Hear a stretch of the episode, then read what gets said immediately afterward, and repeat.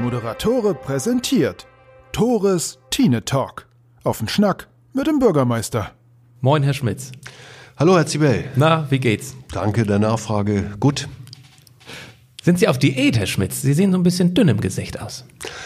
Och, wissen Sie, Essen wird überbewertet manchmal. Ich möchte Ihnen gratulieren, nachträglich zum Geburtstag. Sie hatten am Sonntag, meine ich, Geburtstag. Sie haben genullt. Wie fühlt es sich denn an mit 50? Ja, danke, aber Sie schätzen das falsch ein. Ich bin ja in Wirklichkeit erst 40 geworden. Nein, im Ernst. Ähm, man hält einen kleinen Moment inne, am Ende ist aber auch das nur eine Zahl und Show must go on und mir geht's gut damit und alles andere wird auch nicht helfen. Aber danke für die Glückwünsche. Sehr gerne. Ich hoffe, wir werden noch einige nette Jahre zusammen verleben, Herr Schmitz. Lassen Sie uns loslegen. Äh, wir wollen über das Thema Beschwerden zuerst kurz sprechen. Im Podcast vor drei Wochen sprachen wir unter anderem über den Wegfall des Parkplatzes an der Dankwertstraße, zog einen großen Shitstorm bei Facebook mit sich. Ähm, gab es viele Beschwerden im Rathaus? Haben Sie da was von mitbekommen? Bei mir ist keine angekommen. Und ich glaube, wenn es viele bei den Kolleginnen und Kollegen aus dem Ordnungsamt oder Bauamt gewesen wären, dann hätte ich das mitbekommen. Das ist ja so ein Phänomen, das nennt sich Tastatur-Warriors. Heißt, die tippen ihren ganzen Frust, ihre Beschwerden bei Facebook ein, aber nicht mehr. Es ist so schnell bei Social Media los, seinen Dampf abzulassen, aber dann steckt da meist wenig hinter. Ja, offensichtlich. Aber gut, wenn es den Leuten hilft, warum nicht? Ganz klar. Beschwerden sind bei mir eingegangen. Ich weiß nicht, wie es da bei Ihnen aussieht, weil das ist ein Problem in meinen Augen, das sicherlich schon seit einigen Jahren besteht. Die Situation hier hinterm Rathaus. Da sind immer viele, nein, nicht viele, einige Menschen, die sich nicht immer ordnungsgemäß verhalten, sehr laut sind, in die Ecken urinieren, Schnaps trinken, pöbeln und so weiter. Ähm, wie sieht's da aus? Ja, wie Sie sagen, das Problem oder das Thema begleitet uns schon einige Jahre in unterschiedlicher Intensität.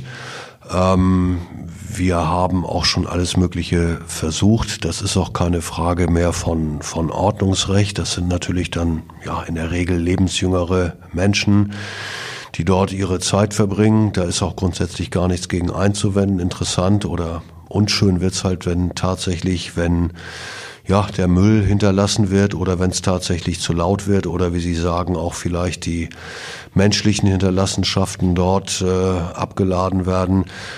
Äh, wir haben schon das ein oder andere gemacht, auch in Zusammenarbeit mit Streetworker, mit Polizei.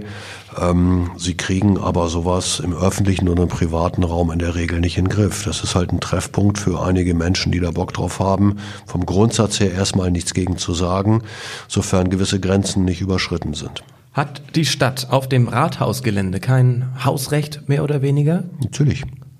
Ich meine, es findet ja auch tagsüber statt. Tagsüber ist das nicht das Problem. Wenn tagsüber, das haben wir schon öfter beobachtet, da die Menschen sitzen, dann kommt es auch nicht zu diesen Auswüchsen. Dann ist es vielleicht noch nicht lange genug Tag gewesen, um zu viel Alkohol zu trinken. Äh, wenn denn tatsächlich Musik zu laut sein würde, würde der Hausmeister gleich hingehen. Das ist nicht das Thema. Und ich glaube, auch tagsüber hätten Anliegerinnen und Anlieger aus den benachbarten Wohnbereichen nicht so das Problem, weil sie selber zur Arbeit äh, sind oder weil tagsüber auch der Geräuschpegel ein anderer ist. Das Ganze wird immer erst dann anstrengend, wenn es tatsächlich in den Abendbereich reingeht. Heißt, die Anwohner, die jetzt zuhören, die sich beschwert hatten, Besserung ist erstmal nicht in Sicht. Naja, es sind oftmals auch saisonale Themen. Also natürlich ist Besserung in Sicht alleine, weil wir jetzt auf den Winter zulaufen. Und es ist auch für uns kaum ein System darin zu erkennen. Ähm, manchmal hängt es wirklich von, von, von den Phänomenen von Klickenbildung oder, oder Platzsuche ab. Äh, manchmal wird das Thema ja auch beklagt, wenn es um den Marktplatz geht, wo dann auch vielleicht die Touristinnen und Touristen so einen Anblick haben. Ähm, es sind wirklich also Phasen ohne erkennbare Rhythmen und ich bin schon zuversichtlich, dass es jetzt alleine wegen des Winterhalbsjahr weniger wird. Ähm, ist aber, glaube ich, ein Thema, das uns auch in Zukunft begleitet und wir bleiben da dran, werden aber nie garantieren können, dass es äh, kein Thema sein wird. Einverstanden. Vielen Dank. Ja, vielleicht an der Stelle auch nochmal, vielleicht hören es ja auch einige der, der, die da mal sitzen. Grundsätzlich freuen wir uns auch, wenn eine Fläche so genutzt wird. Es ist auch schön auf der Slipanlage, vielleicht bei einem ordentlichen Wetter darunter zu gucken. Aber Leute, dann, wenn ihr das hört, dann denkt dran, man muss nicht so viel Lärm machen, dass andere das mitkriegen. Und wenn dann vielleicht äh, das eine oder andere an Müll anfällt, wir haben Mülleimer, die macht unser Hausmeister auch gerne am nächsten Tag leer. Auch das ist das nicht das Problem. Und wenn dann am Ende leere Flaschen anfallen, dann kann man die auch neben den Mülleimer stellen. Da finden sich bestimmt einige, die sich freuen, wenn sie das Pfand einlösen können. Und man muss die auch nicht noch unbedingt kaputt schmeißen, was zum einen natürlich ein Schweinkram ist für diejenigen, die es wegmachen müssen und zum anderen natürlich auch tatsächlich eine Gefahr für Mensch und Tier, wie ich auch in der Zeitung lesen konnte, darstellt. Also Vielleicht denkt ihr mal drüber nach, wenn ihr es hört. Vielen Dank für das klare Statement, Herr Schmitz. Die Slip-Anlage ist eigentlich eine echt schöne Location, sagten Sie ja schon. Deswegen verstehe ich auch, warum man sich da trifft, trinkt. Können Sie uns einweihen, was es möglicherweise schon mal für Pläne der Stadt gab, was auf der Slip-Anlage Anlage passieren kann? Also Pläne der Stadt gab es äh, ohne weiteres nicht. Es gab erstmal Überlegungen, ja, aus dem Bereich der Gastronomie da vielleicht ein bisschen was zu machen. Wir dürfen bei alledem aber nicht vergessen, dass die Slipanlage unter Denkmalschutz steht. Und äh, insofern sind Nutzungsmöglichkeiten schon sehr stark eingeschränkt. Im Übrigen muss man natürlich auch gucken, dass man bei jeder, wie auch immer gearteten gewerblichen Nutzung fast schon wieder das Problem hat, dass sich der Kreis zum Thema von eben schließt, nämlich dass es auch um Emissionen geht, tatsächlich Geräuschentwicklung und so weiter und so weiter. Und auch ähm, die Genehmigung gastronomischer Aktivitäten äh, ist da besonders zu beurteilen. Insofern ist das vielleicht nicht immer so einfach, wie man meinen könnte. Und die Slipanlage wird ja genutzt, auch im Rahmen der Hafentage, der Krabbentage und ähnlicher Festivitäten. Und auch das führt natürlich, äh, alles nur mit Sondergenehmigung, Denkmalschutz und so weiter, führt natürlich auch immer zur ein oder anderen Beschwerde durch Anliegerinnen und Anlieger. Klar, für einen fest umrissenen, überschaubaren Zeitraum, wie ein Hafentage oder Krabbentage, ist das sicherlich, das ist auch so ein Verwaltungsbegriff, zumutbar, aber als Dauereinrichtung nicht ohne weiteres. Jetzt haben Sie den Begriff Krabbentage schon zweimal verwendet. Wie möchte ich darauf eingehen? Waren Sie am Wochenende da? Nein. Viele Menschen waren aber da. Unter anderem ich aus bekanntlich Recherchezwecken. Können Sie sich vorstellen? Wie immer, ja. Wie immer, wenn Sie unterwegs sind. Immer Recherche. Natürlich. Ich war einerseits begeistert, andererseits erschrocken. Das abgesperrte Gelände der Krabbentage direkt am Hafen. Da war relativ viel Platz, war gut. Allerdings der Bereich Kremerstraße und dann etwas höher die Hafenstraße entlang. Da war es brechend voll, super eng, Menschen standen dicht auf dicht. Wie ist Ihr Eindruck, obwohl Sie nicht da waren, was Sie gehört haben vom Konzept, vom Hygienekonzept der Krabbentage?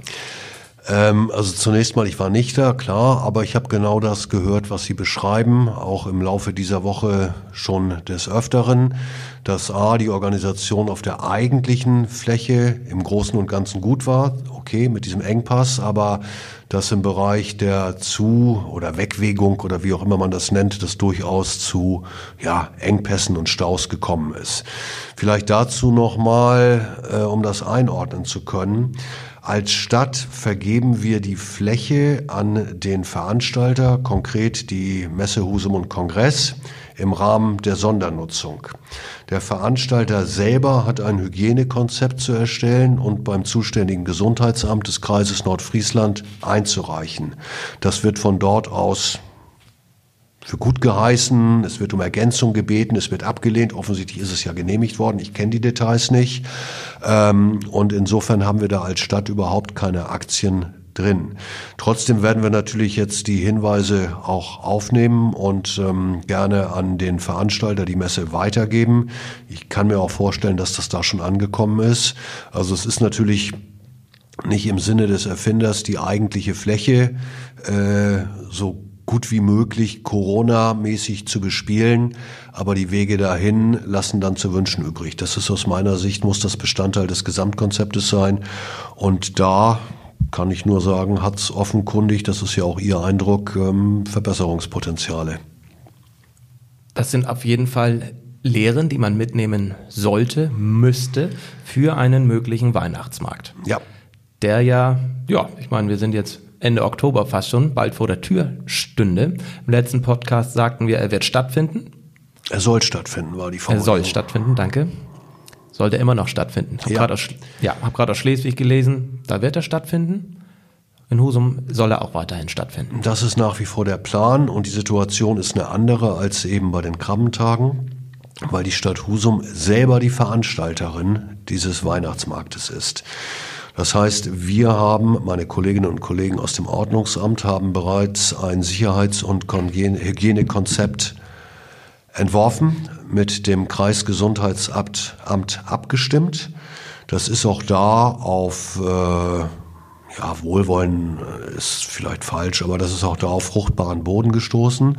Und es befindet sich dann nach Weiterleitung des Kreisgesundheitsamtes jetzt beim zuständigen Sozialministerium. Die sind als Gesundheitsministerium zuständig. Und wir warten auf einen Bescheid, ob äh, unser Sicherheits- und Hygienekonzept dann so tatsächlich die Durchführung des Weihnachtsmarktes ähm, ermöglichen wird. Ich gehe davon aus, dass wir das können. Bei Corona muss immer natürlich der Zusatz gemacht werden, Stand heute. Ähm, gegebenenfalls wird was nachzuschaffen sein. Die Location ist mittlerweile auch öffentlich, es soll dann doch der Markt sein. Da haben Sie ja lange hier bei mir geschwiegen. Ja. Wir können ja jetzt veröffentlichen, dass die Gedankenspiele damals waren in Richtung Hafen, Schiffbrücke, ja. Schiffbrücke, Hafen, zur Verdeutlichung. Ja. Jetzt doch am Markt. Ja. Weshalb nicht mehr an der Schiffbrücke? Warum wieder auf dem Markt? Ergebnis auch der Abstimmung mit dem Kreisgesundheitsamt, weil die Fläche tatsächlich ein Stück weit übersichtlicher ist und äh, wie auch in den vergangenen Jahren äh, entsprechend eher durch die Stände und vielleicht einige Hilfsmaßnahmen zu umgrenzen ist, so dass es leichter ist, äh, zu überwachen und zu kontrollieren, wie viele Personen sich auf der Fläche befinden. Und ohne dass ich jetzt in Details von ähm, Hygienekonzept einsteige, das wird natürlich ein Kriterium sein, dass ähm, der Zugang nicht für unbegrenzte Personenzahl möglich sein wird. Sind Sie so lieb und gehen noch etwas mehr aufs Hygienekonzept ein, aufs geplante für den Weihnachtsmarkt? Bis auf begrenzte Besucheranzahl, wie viele Stände sind erlaubt, wie lange darf man sich aufhalten, gibt es eine Sperrstunde? Die Zeiten sind grundsätzlich äh, wie in den vergangenen Jahren. Ich habe die jetzt ehrlich gesagt selber nicht im Kopf. Ähm, unser Schwerpunkt, und ich werde noch lange nicht jedes Detail, ja, was heißt preisgeben, ist auch das falsche Wort, denke ich mal, bevor das Ganze nicht äh, grün geschaltet ist vom Ministerium, sonst erzähle ich hier irgendwas, was am Ende nicht stimmt. Aber wir werden auf jeden Fall unterscheiden zwischen Tagesbetrieb und Abendbetrieb. Also ich, wir gehen schon davon aus, dass bis 17 Uhr im normalen Tagesbetrieb vielleicht die ein oder andere Passantin, der ein oder andere Passant sich da die Wurst abholt, vielleicht ein paar Eltern mit ein paar Kindern ein bisschen Karussell fahren und auch die Fluktuation der Traffic nicht so hoch sein wird. Aber ab 17 Uhr und dann insbesondere an den Wochenenden dann geht's ja doch darum, vielleicht mit Freunden, Familie, Bekannten einen Glühwein zu trinken. Und da wird dann auch sicherlich Schwerpunkt der ähm, Überwachung. Wir werden das Ganze mit externen Dienstleistern zusammen machen, äh, die auf die Einhaltung achten. Da wird dann um 17 Uhr jeweils der Schwerpunkt auch unseres Konzeptes greifen. Ich, das können Sie sich vorstellen, werde aus Recherchezwecken auch öfter mal einen Glühwein zu mir nehmen. Das überrascht mich wenig, ja. Mal gucken, wie die Situation ist. Diese externen Sicherheitsmitarbeiter, wer zahlt diese? Sind das die Aussteller, die mehr zahlen müssen dafür oder äh, kommt die Stadt dafür auf? Ich möchte da jetzt gar nicht im Detail drauf eingehen. Ähm, ich sag mal eins, auf die Stadt wird auf jeden Fall auch ein finanzieller Aufwand zukommen, der in den vergangenen Jahren nicht auf die Stadt zugekommen ist. Wir befinden uns nach wie vor in den Abstimmungsgesprächen mit den Marktbeschickern. Und ähm, man kann natürlich auch in Hinblick auf das aktuelle Corona-Geschehen immer wieder die Frage stellen, ob das das hier angezeigt ist tatsächlich. Wie gesagt, es erfolgt immer der Vorbehalt Stand heute und wir reden hier über eine Veranstaltung, die fünf Wochen dauert. Die Krammtage, die wir ja eben am Wickel hatten, haben zwei Tage gedauert.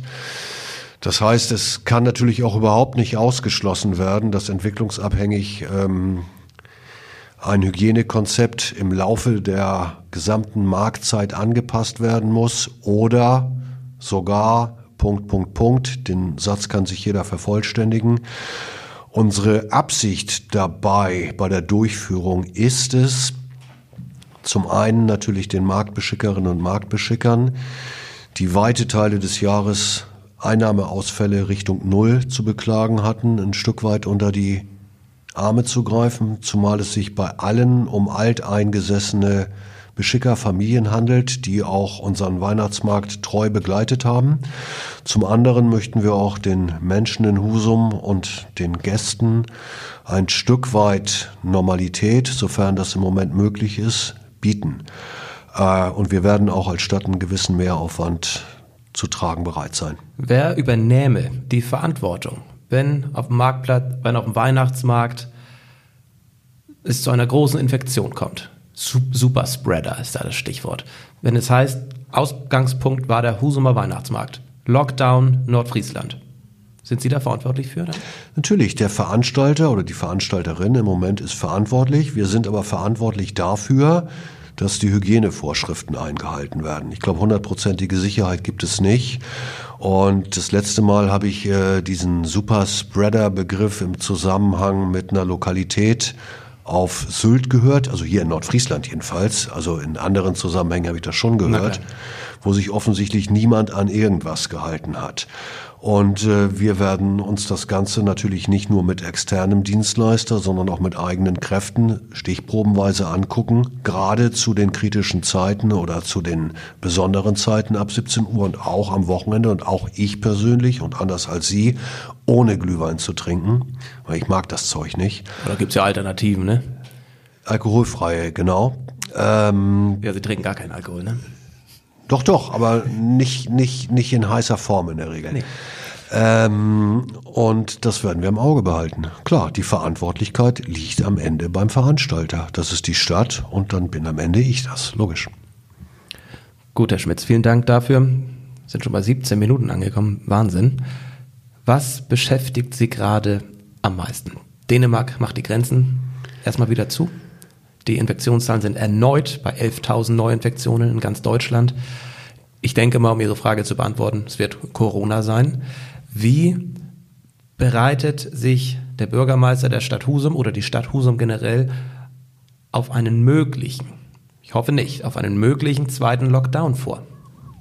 Gut, wir machen das, was wir im Alltag zu machen haben. Wir haben ja, als das Ganze im März losging, auch unseren Dienstbetrieb, wie viele andere auch, holter die Polter anpassen müssen. Das Ganze aus meiner Sicht relativ gut gemacht, aber halt eben vergleichsweise hemdsärmlich. Und wir haben im Moment eine Arbeitsgruppe implementiert, die sich für den Verwaltungsbetrieb genau darauf vorbereitet. Ähm, aber sicherlich werden wieder Stichworte wie Homeoffice, wie unter Umständen Schichtbetrieb, wann und wie und was auch immer werden da eine Rolle spielen, um natürlich auch den Kolleginnen und Kollegen, die auch genau diese Fragen berechtigterweise stellen, ein Größtmaß an Sicherheit äh, und Verlässlichkeit zu bieten. Ich glaube, ähm, hundertprozentige Planungssicherheit gibt es in diesen Zeiten gar nicht. Aber das ist das, was wir als Verwaltung im Moment intern vorbereiten. Gut, wir wollen noch nicht vom Worst Case jetzt ausgehen. Wer weiß, wenn wir in drei Wochen wieder sprechen, wie die Situation dann aussieht. Man kann nur toi toi toi sagen, dass es nicht so weit kommt. So, aber ansonsten, es gibt durchaus hier noch ein, ein normales Verwaltungsleben. Sie haben recht, also jeder hat dieses andere Thema im Hinterkopf. Äh, aber wir laufen auf die Haushaltsberatung zu. Ich habe ähm, den ersten Entwurf des Haushaltsplanes auf dem Tisch liegen, den werde ich nachher nochmal durchlesen. Was ist ein Haushaltsplan, Herr Schmitz? Der Haushaltsplan ist, oh Gott, Herr Zibel. Ganz kurz bitte. Äh, ja, klar, ich meine, vielleicht haben Sie mal vom Bundeshaushalt gehört. Also Sie müssen bitte bedenken, ich frage auch ähm, für Hörer. Klar, jede, jede staatliche Stelle hat einen Haushaltsplan, aus dem die Einnahmen und die Ausgaben des laufenden Jahres hervorgehen müssen. Äh, und das Ganze ist ja möglichst rechtzeitig, also Ende des vorherigen Jahres nach Möglichkeit zu planen und festzulegen. Wie viel Geld steht zur Verfügung, wofür kann was ausgegeben werden. sei es investive Maßnahmen, Baumaßnahmen, sei es für ähm, laufende Ausgaben, Personalkosten, Bezuschussung von Kindertagesstätten, wo wir mittlerweile bei über vier Millionen Euro liegen. Das muss im Rahmen einer, ja, der Begriff Planwirtschaft hinkt ein Stück weit, äh, aber ist vielleicht auch nicht ganz so abwegig, weil es ist nicht so, dass man morgens in die Stadtkasse guckt und äh, sagt, ich kann heute das ausgeben, sondern dass das für ein ganzes Jahr geplant werden muss.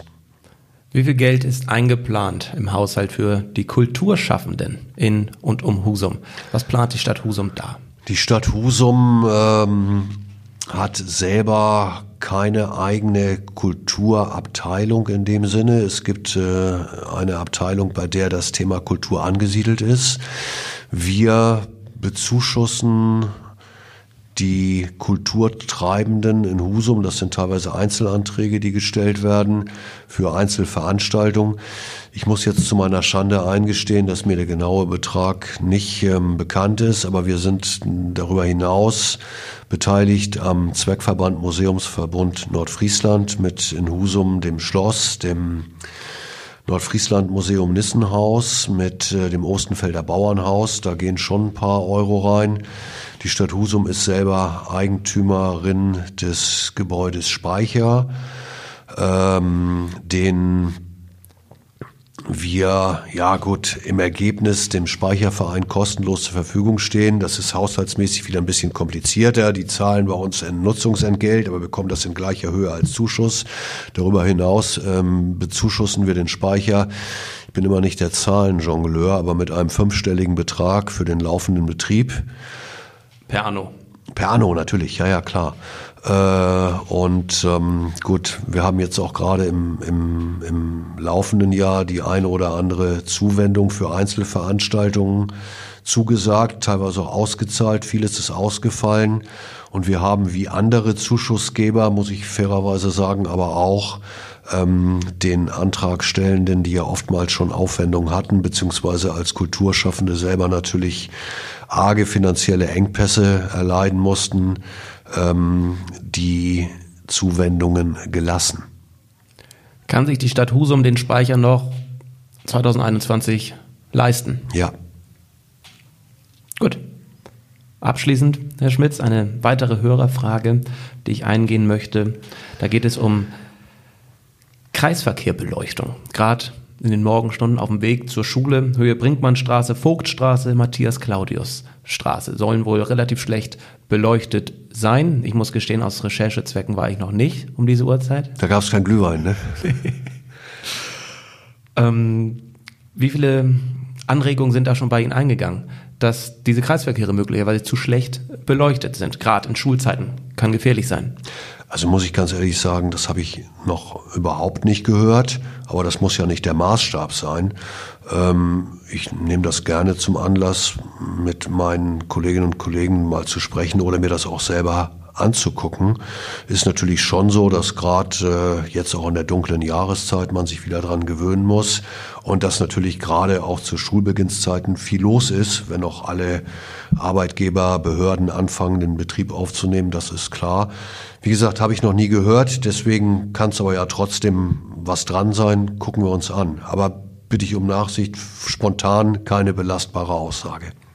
Das beantwortet auch eine weitere Frage, die war nämlich, Inwiefern ist der Bürgermeister, sind Sie in dem Fall, ähm, auf meine Fragen vorbereitet? Und heute haben wir wieder gemerkt, wir sprechen gar nicht vorher. Das ist alles spontan, authentisch. Ja, schon. Wobei das eine oder andere ergibt sich natürlich auch aus den Diskussionen in den sozialen Medien und das natürlich jetzt in unseren Gesprächen auch alles immer ein Stück weit mit dem Corona-Thema zusammenhängt, ist wenig überraschend. Ansonsten fragen Sie ja auch schon mal bei Facebook, ob es vorbereitend auf unser Gespräch den einen oder anderen Input gibt. Ähm, das kann ich natürlich auch mitlesen, aber vom Grundsatz her. Müssen Ihre Leistung hier gar nicht relativieren, Herr Schmitz. Nö, gut. Und auf der anderen Seite, ich sag mal, äh, wenn ich was nicht weiß, dann kann ich das auch sagen. Und ich glaube, wir wollen auch den Hörerinnen und Hörern sagen, wenn es mal was gibt, wo es vielleicht auch nur Sinn macht, dass ich tatsächlich mal Gelegenheit habe, mich zehn Minuten vorzubereiten, dann hilft das ja am Ende auch, um Informationen geben zu können, die ich vielleicht nicht aus dem Ärmel schütteln kann. Auch das wäre ja nichts, nichts, was jetzt groß mit, mit Türken oder Abstimmen oder Drehen zu tun hätte.